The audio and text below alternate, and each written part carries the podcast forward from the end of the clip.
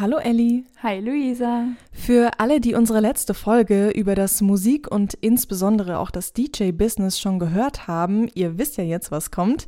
Für alle anderen, Elli und ich haben uns für eben unsere letzte Folge mit Alba Wilczek unterhalten. Sie ist nämlich DJ in Nürnberg und wir wollten von ihr wissen, welche Erfahrungen sie als Frau in der Szene schon gemacht hat.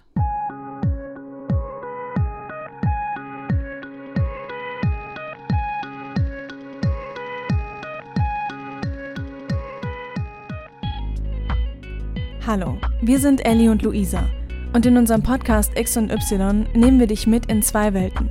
Die Welt der Medien und die Welt des Feminismus. Wir wollen über und mit MedienmacherInnen sprechen, darüber, wie Frauen in den Medien dargestellt werden, aber auch über die Strukturen, die für Frauen innerhalb der Medienbranche herrschen. Unser Thema heute: ein Interview mit Alba Wilczek. Hallo Alba. Hi. Hallo.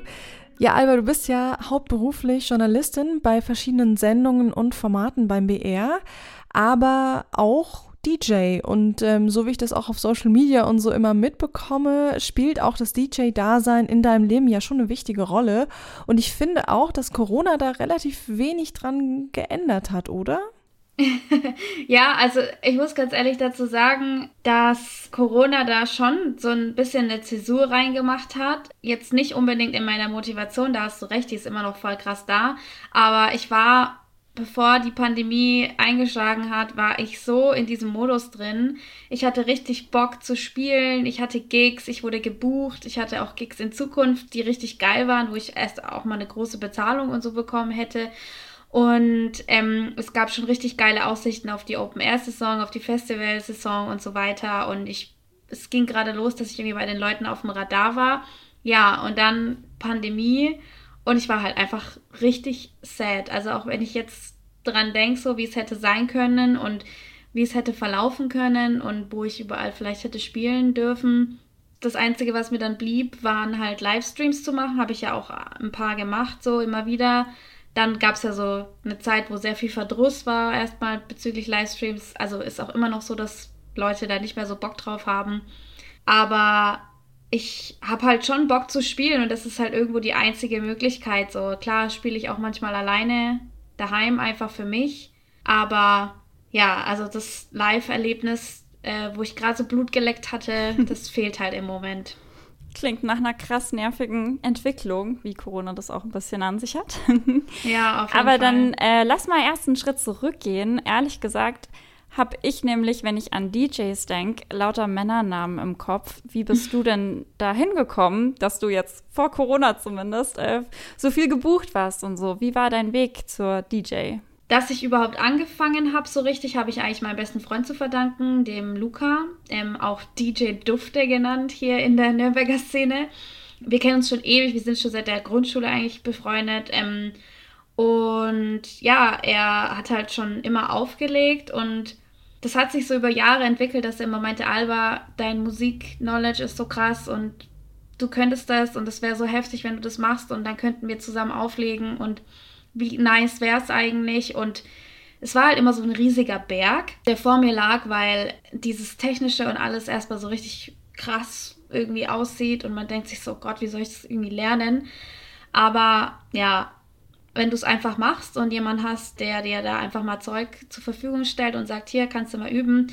Der Luca hat mir halt dann einfach seine zwei relativ, also seine zwei älteren Plattenspieler in die Wohnung gestellt und seinen Mixer, den er halt gerade nicht gebraucht hat und hat gesagt, so, üb's halt mal. Mach mal. Mach mal, genau. Und dann habe ich gemacht und ähm, hab mir sau viel Spaß gemacht und er hat mir auch meine ersten Gigs verschafft, auch hier in, in Nürnberg und in Fürth und gibt halt noch andere Leute. Ich bin halt relativ gut vernetzt hier in der Szene, würde ich mal sagen. Deswegen ist es mir auch gar nicht so schwer gefallen, dann sozusagen Gigs zu bekommen und dass Leute auf mich aufmerksam wurden und wussten, okay, die Alba legt jetzt auf, die könnte ich ja mal buchen.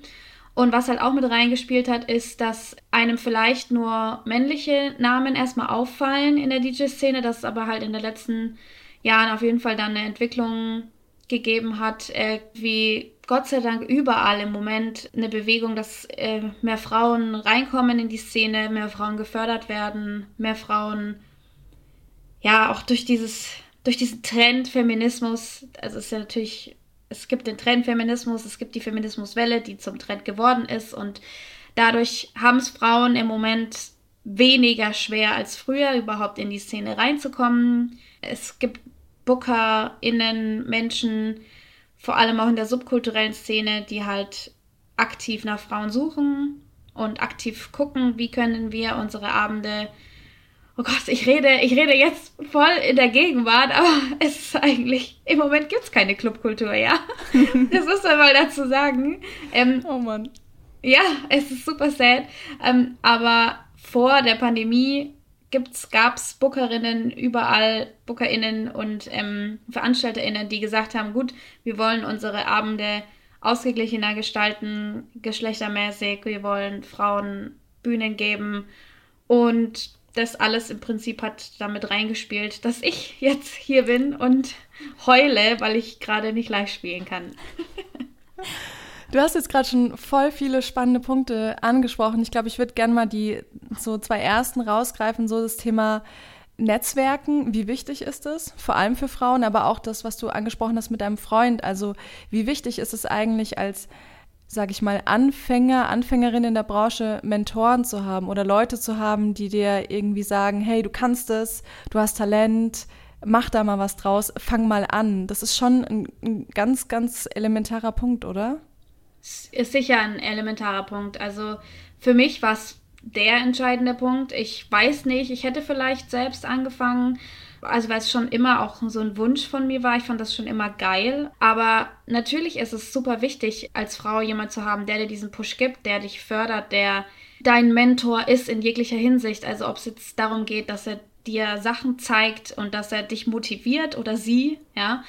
Aber auch in dem Sinne, wie zum Beispiel hier in Nürnberg, gab es halt den Marian vom Z-Bau, der da Booker ist und Veranstalter, den ich einfach schon länger kenne, der dann halt, sobald er mitbekommen hat, gut, die Alba spielt, der hat sich das halt dann einmal angeguckt, fand, dass ich es gut gemacht habe und hat mich dann halt einfach gebucht, hat mir gleich, ein, gleich eine Plattform gegeben, wo ich dann wiederum mich weiterentwickeln konnte, wo ich äh, live spielen konnte, wo ich äh, nochmal gucken konnte, ob mir das halt taugt oder nicht.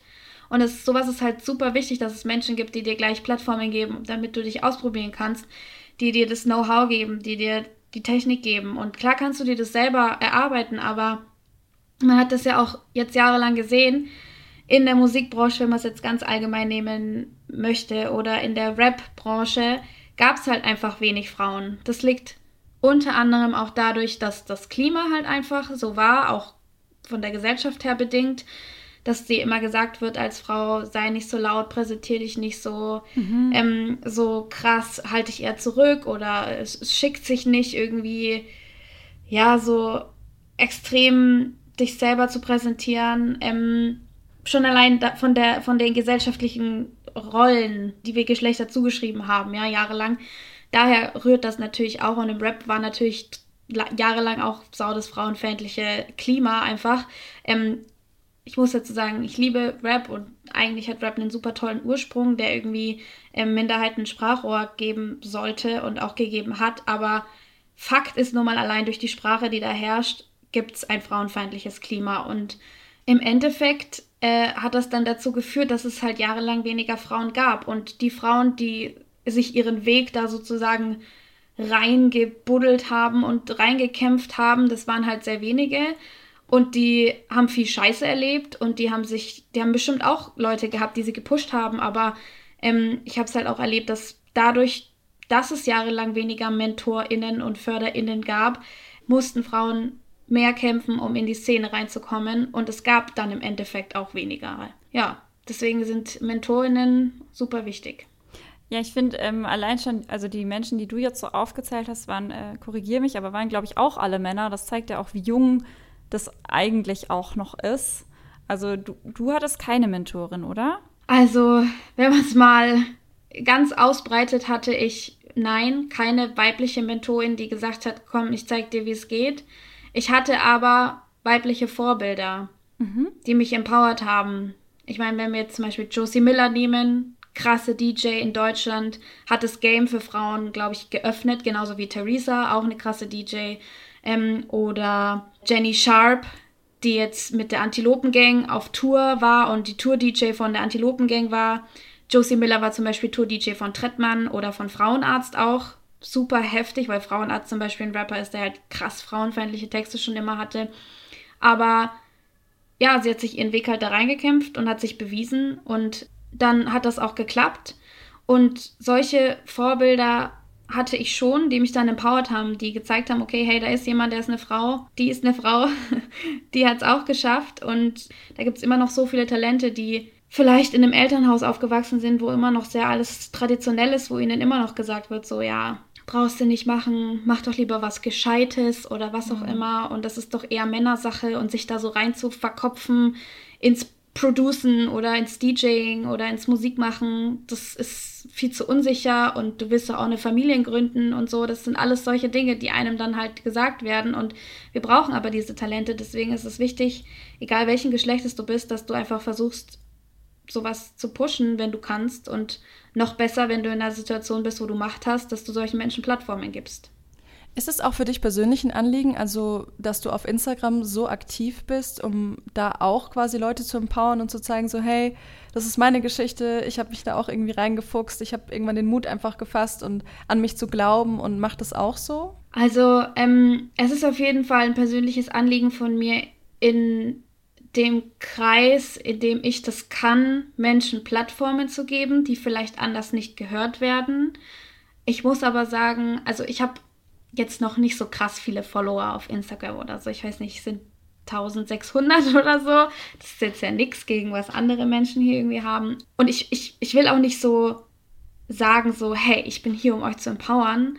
Aber natürlich merke ich, was mich mega freut. Ähm, ich bekomme auch manchmal solche Nachrichten, dass Leute schreiben so, hey, ich finde es so krass, was du machst und irgendwie empowert mich das und ich habe mir jetzt, oder können wir uns mal treffen und du zeigst mir mal, wie man auflegt.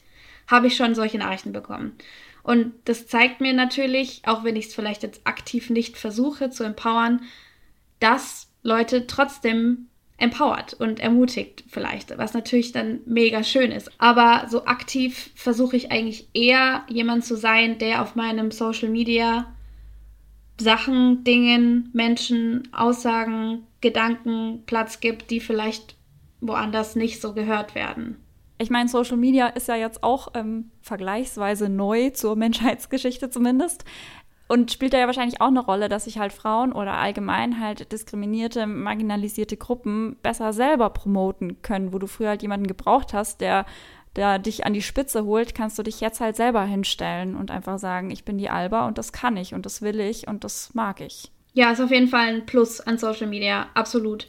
Früher, also natürlich konntest du in deinem Kreis, Jugendzentrum oder so, bestimmt konntest du da auftreten und irgendwie mal bekommen, dich beweisen, was auch immer. Und wie gesagt, es gab immer im Rap auch Frauen, die anwesend waren und Frauen, die geduldet wurden sozusagen und die halt was gezeigt haben, was sie können, eigentlich war dieser Inklusivitätsgedanke eigentlich schon immer da, trotzdem halt das frauenverachtende Klima, durch die Texte auch und so weiter. Aber heute hast du Social Media und kannst ziemlich schnell dir erstmal eine Bubble aufbauen. Du kannst mit Menschen in Kontakt treten, die ganz woanders wohnen, ziemlich easy, ziemlich schnell.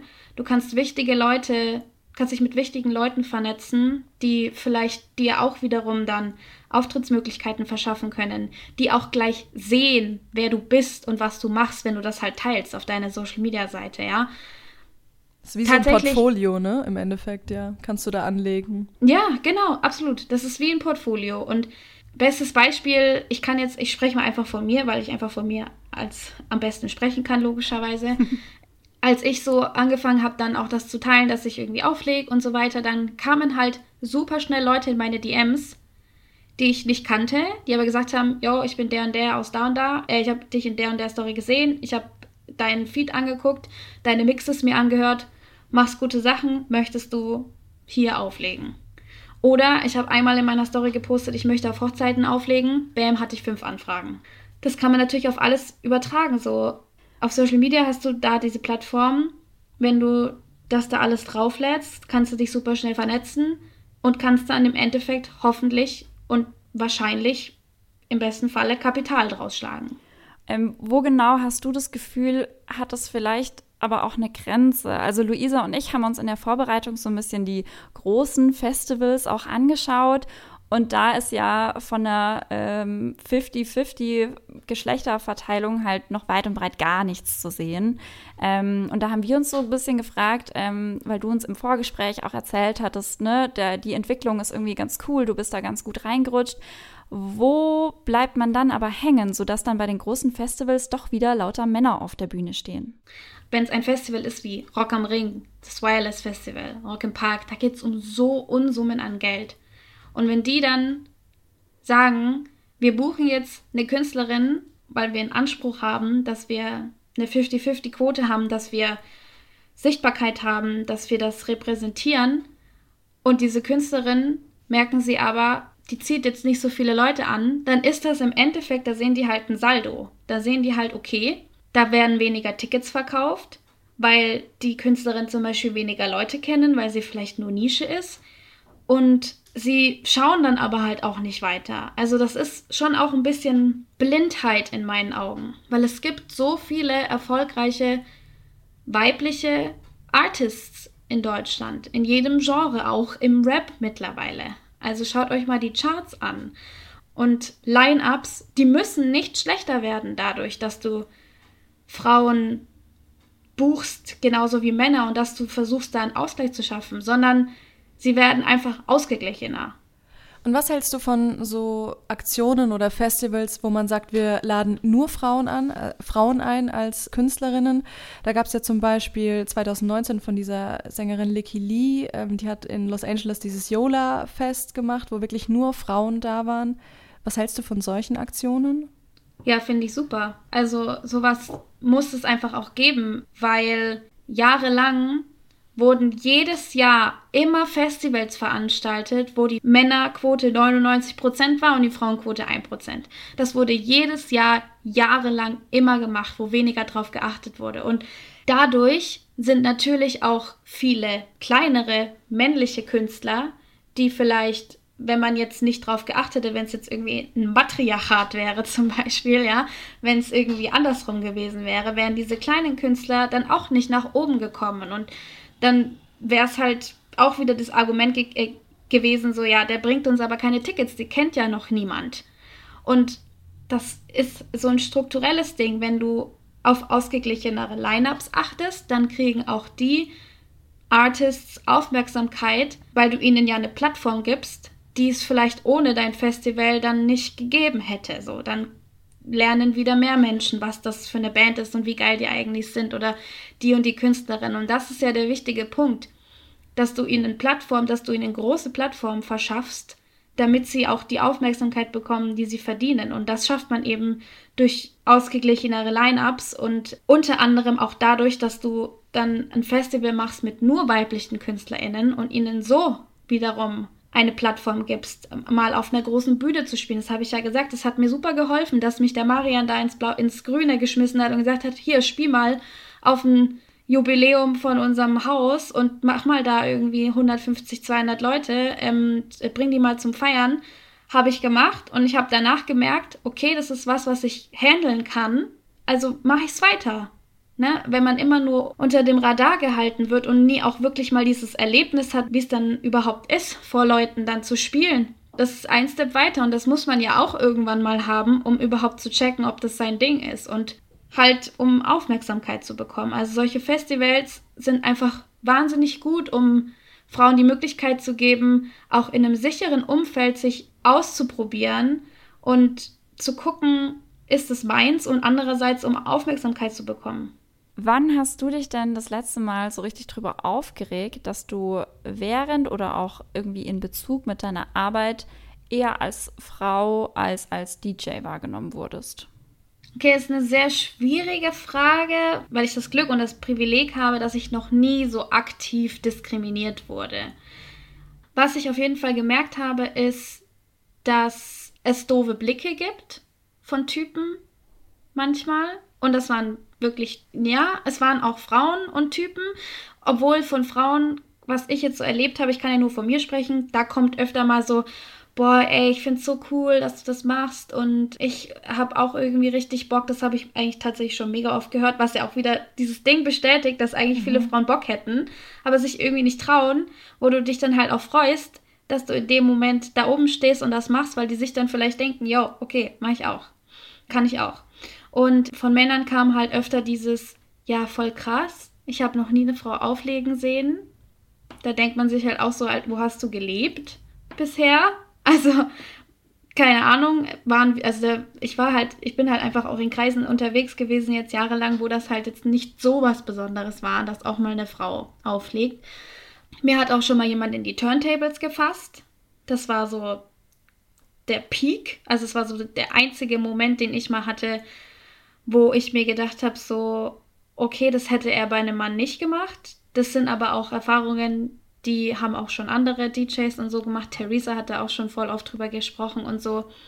Und ich dachte halt am Anfang so, ach komm, das passiert eh nicht, aber es ist dann so passiert. Und das war halt dann echt auch wirklich so diese Situation, dass jemand in der Crew von den anderen DJs an dem Abend, wo ich auch da war, da oben stand, der nach mir aufgelegt hat und dann kam halt ein Kumpel von ihm und hat so kurz reingelangt und mich so angestupst und gesagt, so, hey, die sind ja echt. Du spielst ja echt mit äh, Timecode, also das heißt mit zwei Platten, auf denen dann sozusagen die digitalen Tracks laufen, ja. Mhm. Und da bin ich halt richtig ausgerastet und dachte mir so, ja, okay, ähm, er sieht anscheinend in mir auch keine Respektsperson.